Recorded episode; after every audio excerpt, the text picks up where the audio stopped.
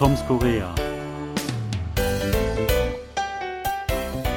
Vielleicht ist es nur meine Wahrnehmung, aber in den letzten Jahren scheinen immer mehr Koreaner und Koreanerinnen bei internationalen klassischen Musikwettbewerben zu brillieren. So haben einer Erzählung zufolge 37 Personen koreanischer Nationalität allein in der ersten Jahreshälfte 2022, also vor rund einem Jahr, Preise bei internationalen Wettbewerben gewonnen. Und vor einigen Wochen haben drei südkoreanische Musikerinnen und Musiker in verschiedenen Kategorien den jeweils ersten Preis beim internationalen Tschaikowski-Wettbewerb in Moskau mit nach Hause genommen. Und das ist nur die Spitze der Eisberge. Die vielen guten Platzierungen auf den nachfolgenden Rängen schaffen es nicht mehr in die Schlagzeilen. Wer Korea nur als das Land des Hightech und K-Pop kennt, den mag das überraschen. Denn klassische Musik ist sicherlich irgendwo eine ganz andere Welt. Doch Klassik hat auch in Korea eine starke Tradition. Sebastian, können eure Töchter eigentlich auch irgendein Instrument spielen? Ja, also beide können Klavier spielen. Ich glaube, dass mittlerweile alle koreanischen Kinder im Grundschulalter zumindest mal versuchen, Klavier zu spielen. Also in der Musikschule kann man das lernen, die gibt's überall, das ist auch nicht so teuer.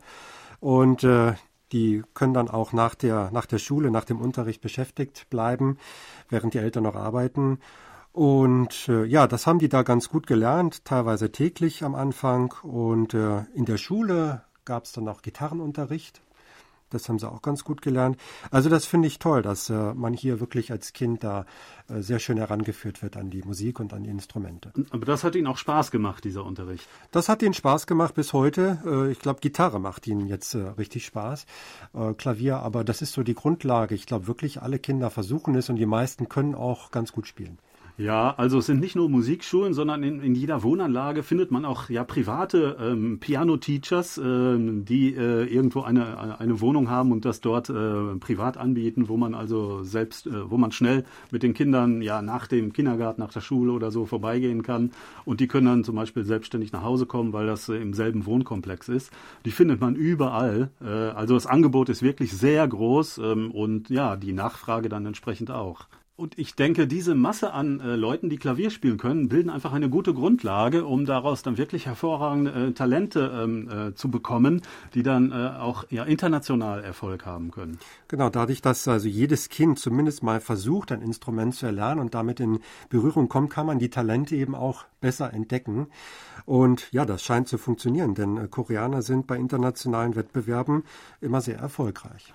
Ja, ähm, nicht nur bei den Wettbewerben, sondern auch generell in Orchestern. Also es ist immer ein ziemlich großer Prozentsatz ähm, mit Asiaten bestückt in äh, Orchestern weltweit und ziemlich viele davon, ich weiß leider jetzt nicht wie viel, äh, man findet nicht direkt Statistiken darüber, ähm, sind halt Koreaner, viele von denen.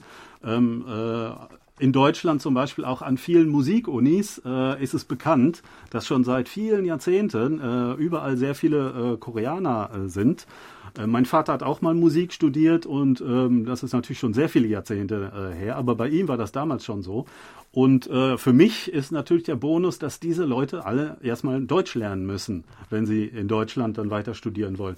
Wir haben äh, also immer wieder äh, Musikstudenten bei uns äh, und ich habe auch schon, ja, äh, privat oder an anderen Instituten schon sehr viele Musik äh, oder angehende äh, Musikstudenten äh, unterrichtet, die Deutsch lernen wollten, äh, alleine weil sie in Deutschland weiter Musik studieren wollten, weil oder äh, weil in Europa generell äh, das ein sehr hohes Ansehen hat. Ganz genau. Und äh, die Koreaner sind, glaube ich, auch sehr ehrgeizig, wenn es darum geht, ein Instrument zu erlernen oder egal, was sie anpacken, sie wollen das dann richtig gut machen.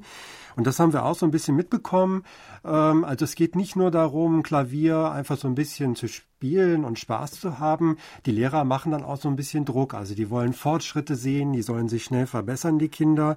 Und da ist also schon viel Disziplin gefragt und auch, ja, Druck, hatte ich gesagt, steckt manchmal dahinter. Aber das hat ja auch was Positives, wenn die Kinder so ein bisschen gefordert werden und wenn sie wirklich Talent haben und das dann auf diese Weise entdecken, ist ja positiv. Und äh, ich denke, das ist schon so eine, eine Besonderheit in Korea, dass die Kinder da in dem musikalischen Bereich wirklich extrem gefördert werden. Genau, Förderung auf professionellem Niveau, also die staatliche ähm, Musikuniversität in Korea, die KNUA äh, zum Beispiel, bietet seit über 30 Jahren ähm, ja, äh, Musikunterricht äh, auf ja, absolut professionellem höchsten Niveau an. Ähm, natürlich nur für Studenten, aber es gibt auch äh, eine, ähm, äh, eine Institution, die dazugehört, das ist, die ist extra für Talentförderung da und ab der Mittelschule äh, können dort Schüler ähm, schon von, ja, von tatsächlich berühmten äh, Musikern, Musikerinnen äh, unterrichtet werden und immer im Hinblick auf eine professionelle Karriere später. Die Leute haben selbst auch Wettbewerbserfahrung. Äh, sie wissen, wie man sich darauf vorbereiten muss. Ähm, und ähm, aus, dieser, aus diesem Pool rekrutierten sich auch in den letzten Jahren immer wieder ähm, die Musiker, die dann international irgendwo gewonnen haben. Genau, das ist schon auch so ein bisschen eine Auslese, kann man auch negativ sehen, weil viele Kinder, die wollen einfach nur also den Spaß am Instrument erleben, aber die, die haben halt so ein bisschen Unbehagen dabei, wenn sie dann auftreten müssen, wenn sie von den Musikschulen so ein bisschen dazu gedrängt werden, Auftritte zu absolvieren an Wettbewerben teilzunehmen. Nicht alle Kinder wollen das und manche geben dann deswegen auf, weil sie halt diesen, diesen Druck dabei nicht mögen.